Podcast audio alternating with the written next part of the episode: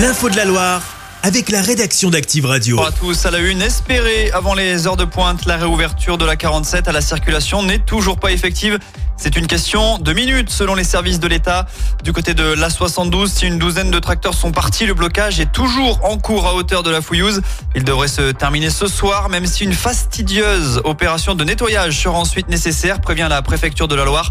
Au plus fort de l'opération, 78 tracteurs et 220 agriculteurs ont été mobilisés entre Saint-Etienne et Andrézieux pour une opération coup de poing qui ne devrait pas être reconduite demain. Nicolas Lenoir, le président des jeunes agriculteurs de la Loire. À l'heure actuelle, on n'a pas prévu de perdurer demain sur le département. Nous, ce qu'on voulait, c'était euh, faire une action aujourd'hui euh, sur le département. Le but n'est pas non plus de pénaliser euh, tous nos concitoyens aussi. Donc, on, a conscience de, ça. Le but étant, après, en fonction de ce qui ressortira des annonces et aussi de, la pression qu'on a de notre base, on avisera en fonction de ça. Des propos recueillis par Clémence Dubois-Texero. Dans le même temps, trois députés ligériens LR ont écrit au Premier ministre pour demander, pour dénoncer une France agricole qui souffre. Il s'agit de Jean-Pierre Tête, Antoine Vermorel Marquez et Sylvie Bonnet. Ils demandent notamment une fixation des prix dans le cadre de la loi Egalim pour une meilleure rémunération des agriculteurs. Gabriel Attal doit justement faire des annonces demain au sujet de leurs revendications. Dans le reste de l'actu, le Conseil constitutionnel a décidé de censurer une bonne partie du texte de loi immigration.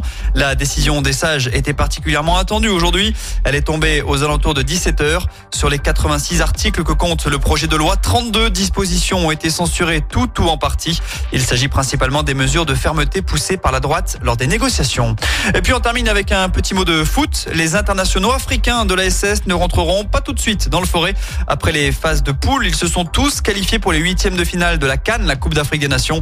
On rappelle qu'Ibrahim Sissoko pour le Mali, Karim Sissé avec la Guinée et Dylan Batoubinsika avec la République démocratique du Congo sont tous en sélection depuis début janvier.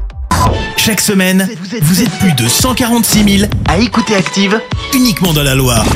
L'actu locale, les matchs de la SSE, les hits, les cadeaux, c'est Active. Source Médiamétrie, IR local, habitude d'écoute en audience semaine dans la Loire des 13 ans et plus, de septembre 2021 à juin 2023.